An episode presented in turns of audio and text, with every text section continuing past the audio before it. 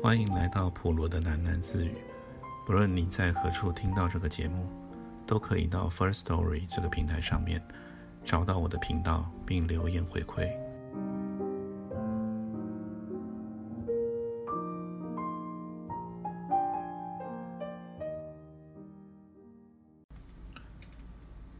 戴洛含笑站在眼前。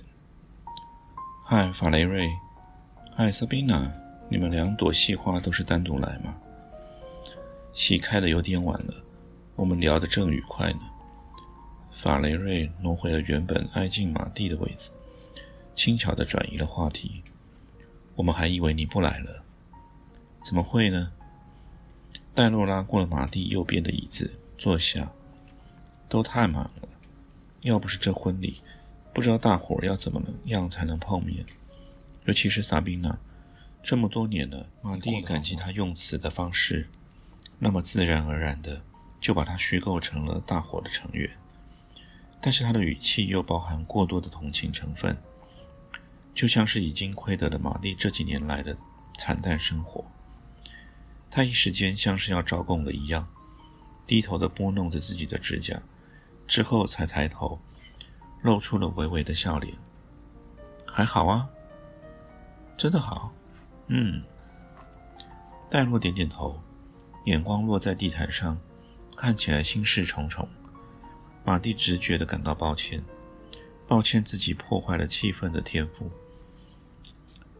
但戴洛的心事很快就有了终结。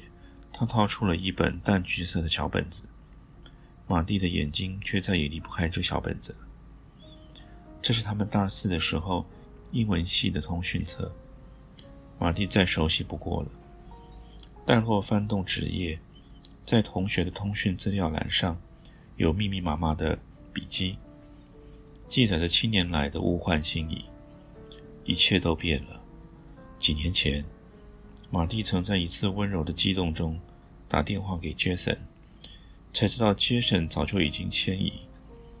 从此以后，杰森就变成了通讯册中可望不可及的一排字体了。戴洛翻着纸页，十三页、十五页、十七页，再翻过一页，就是教师与助教栏。马蒂的双手紧紧地相交着，他知道戴洛一定有每个人的最新资料，他必须看到 Jason 的讯息。但是纸页停留在马蒂这一页。哦，我找到了，萨宾娜，全班就缺你的资料了。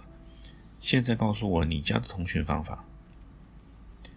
马蒂原本就要脱口而出了，我没有家，但他的双唇自动地说出了现在的地址，又应着戴洛的询问，拿出了那早已过时的名片，让戴洛记载公司的资料。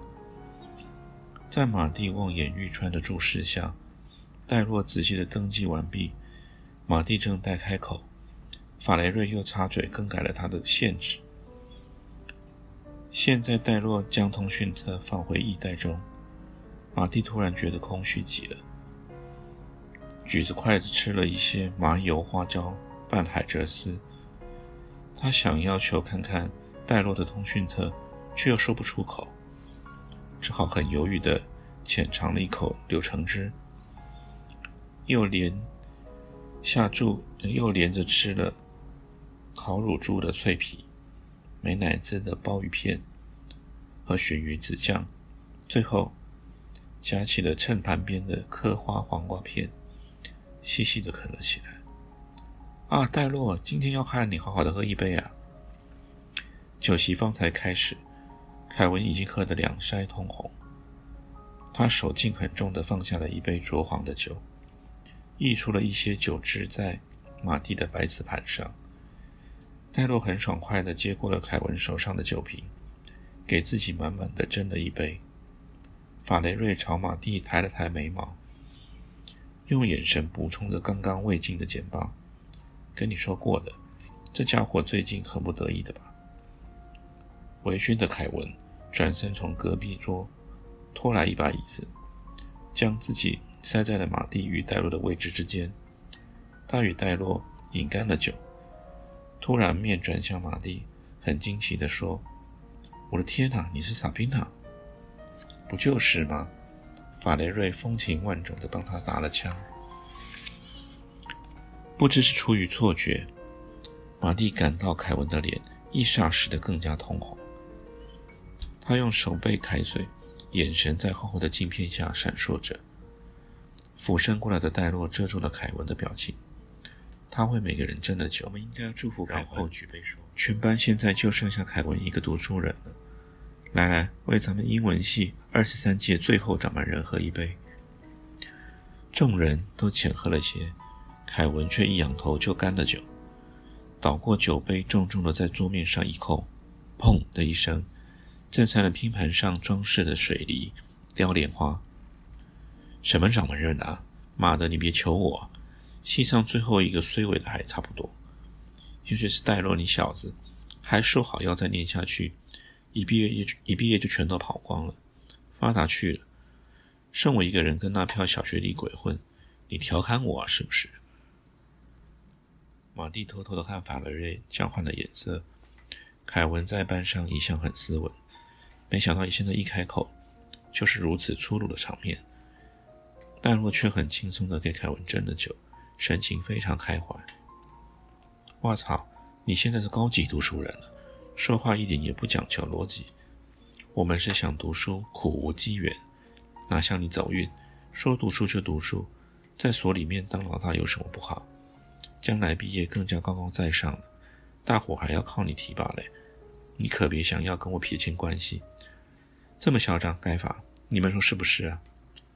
就是说啊，法雷瑞甜蜜蜜的笑着。凯文再喝了这杯，人有点摇晃了，憨憨的笑着。念完了有什么打算呢？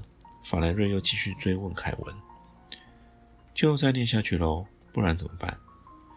念出滋味来了，干脆留在戏上教书算了。凯文低眸，吸着鼻子。教书也好，起码生活稳定。人生短短数十年，能尽情读书也不错。一辈子工作赚钱有什么意义？不如少活几年，活点。你以为你是杰森啊？正要打枪的凯文却戛然而止，尴尬的低头搓弄着酒杯。众人都沉寂了。马蒂的目光扫过那张，扫过了每张低垂的脸。某些的念头在胸中一闪而过，但是思维突然变得很迟滞。杰生怎么样呢？戴洛拉起的凯文，拿起你的酒，我们到你那桌去搅和搅和。我听到了，杰生怎么了？马蒂的声音。马雷瑞用眼角余光偷瞄了马蒂。戴洛坐回了椅子，他的眼睛直视着马蒂的双眼。这么说，你一点都不知道喽？杰森怎么了？萨宾娜，你听我说。戴洛说的很慢，很轻缓。杰森他死了，病死的，都快五年了。我以为你知道的。马蒂差点想说“我知道啊”，以逃避这无助的尴尬，又想说“死得好”，但终究什么也没说出口。这么一来，大家都知道他多年来对杰森的死讯一无所知了。杰森让他孤立了这么多年，连死也让他在死讯前落了单。马蒂的直觉是想落泪，但是为什么他的心灵和眼睛都这么干枯？戴洛伸手要轻轻触起他的肩膀，马蒂站起来避开。Sabina，，戴洛也站了起来，不要跟我，我要去洗手间。马蒂低声说，一转身。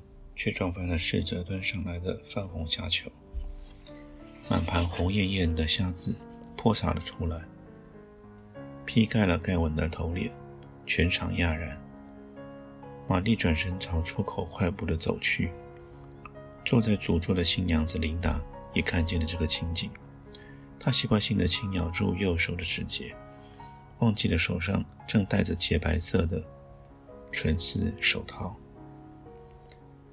马蒂走出了筵席，接待台前的总招待陈才生关切地迎上前，不料被纤细的马蒂撞个满怀，高大的身躯仰天翻倒，旁边几人拉起他，陈山生将眼镜扶回鼻梁，正好看见马蒂的身影消失在大厅门廊外。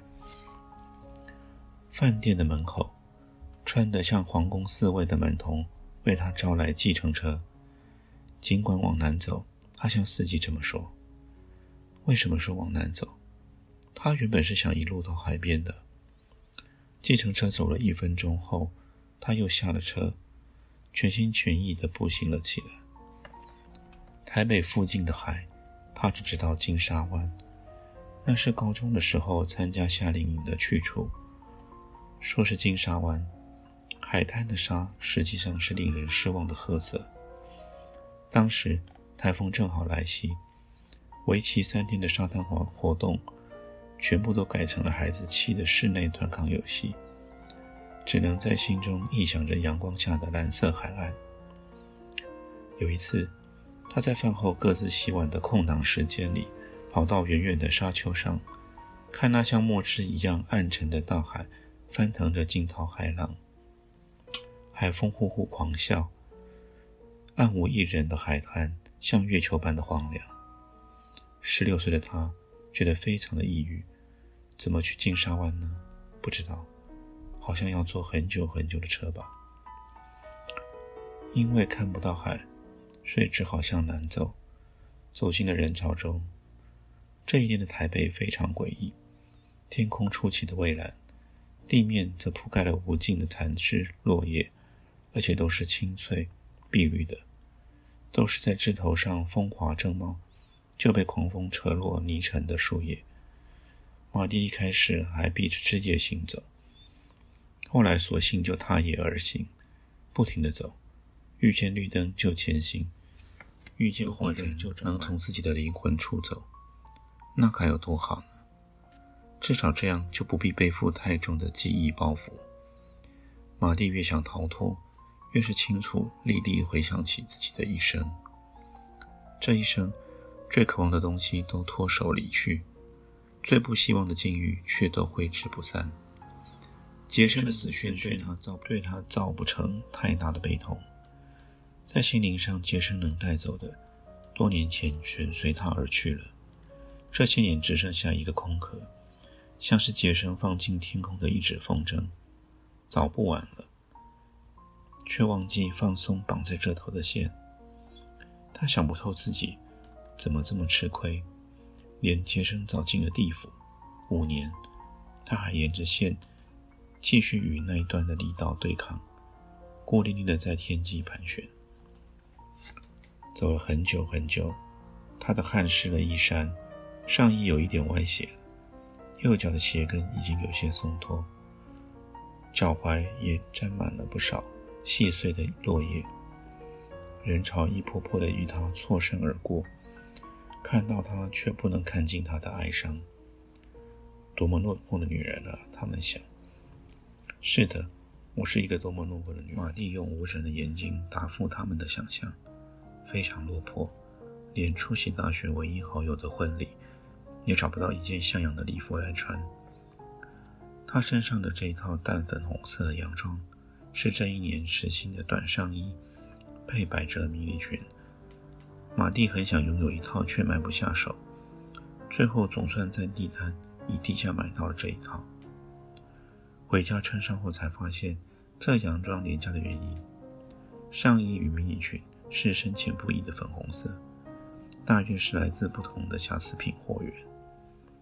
颜色的差距很轻微，正好说明了它们是廉价的拼凑品，凸显了他们主人的寒窗。这些年来，换过的工作不计其数。每当新工作的成分消失的时候，作息上的拘束便深深地压迫着他，不自由到极点就放手从头再来。所以，马蒂未曾累积同龄的人该有的钱财和地位。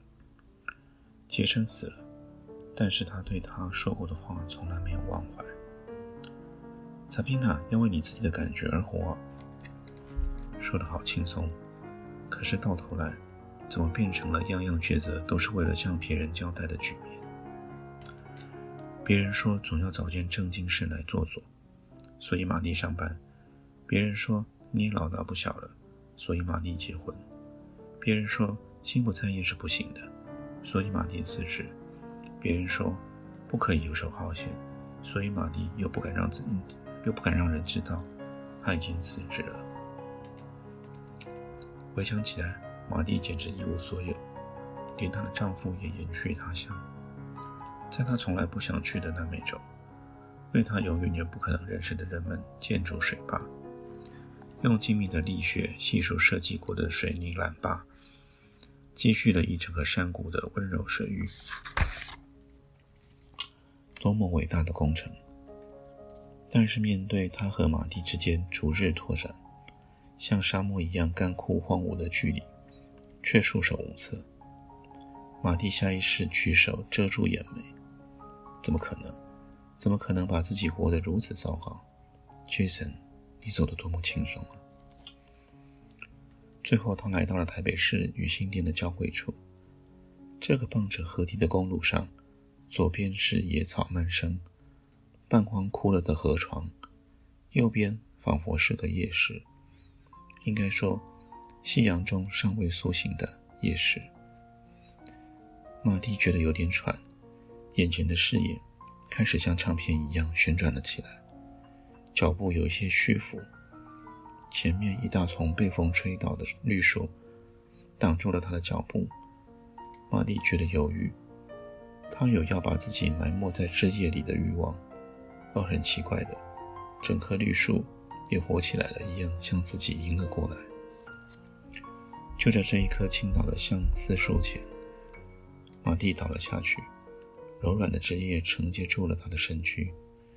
马蒂浅浅粉红色的可爱百褶裙在绿叶中展开了，如同一朵粉红花蕊的初张。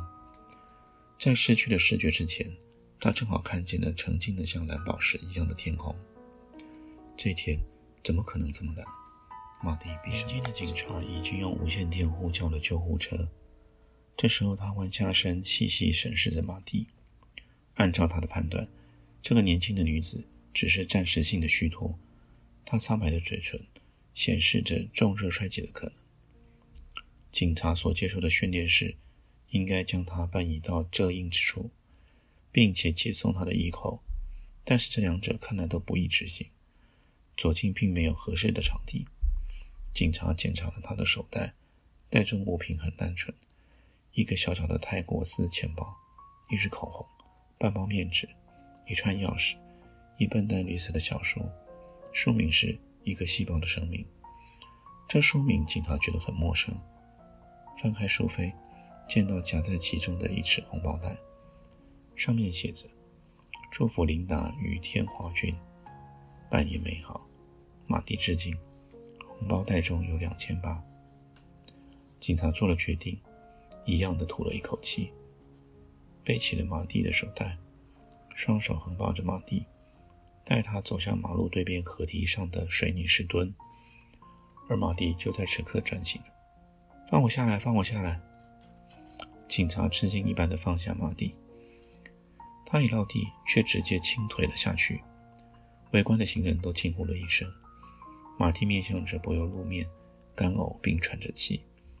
警察俯身递出了他的手，很轻柔地说：“把你的手给我。”马蒂抬头看着警察的脸庞，这是张年轻俊朗的脸。他还喘着气，不太能明白眼前的处境。我们造成交通阻塞了，把你的手给我吧，马小姐。你姓马是吧？马蒂驯服地握住了警察的手。警察扶着他走向河堤，一边挥手驱散围观的人。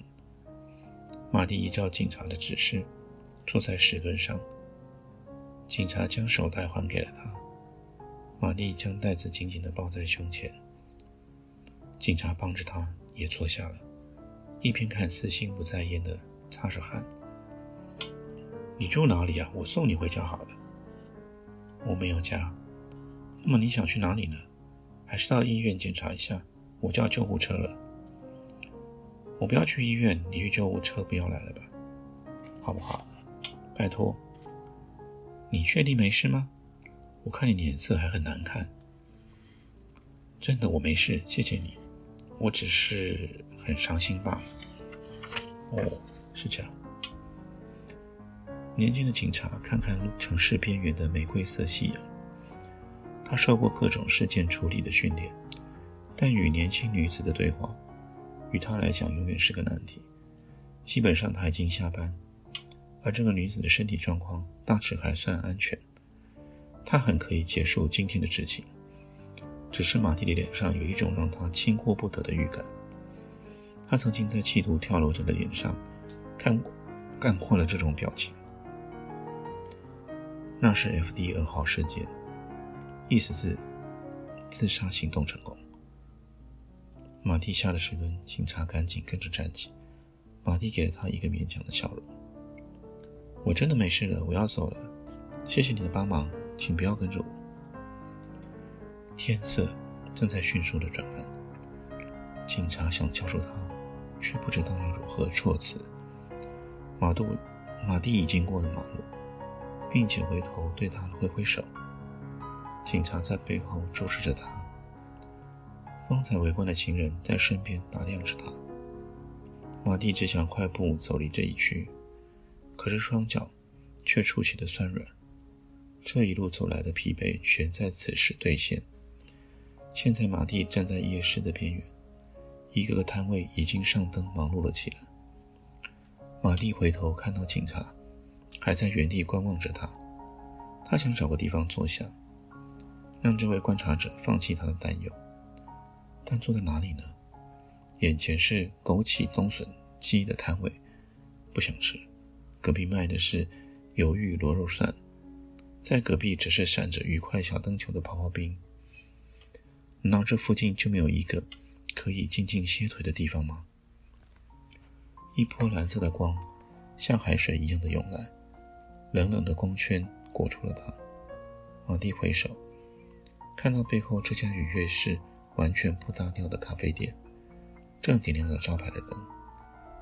那海水一样的蓝色光芒刺进了他的内心深处。招牌上写着“上新咖啡店”。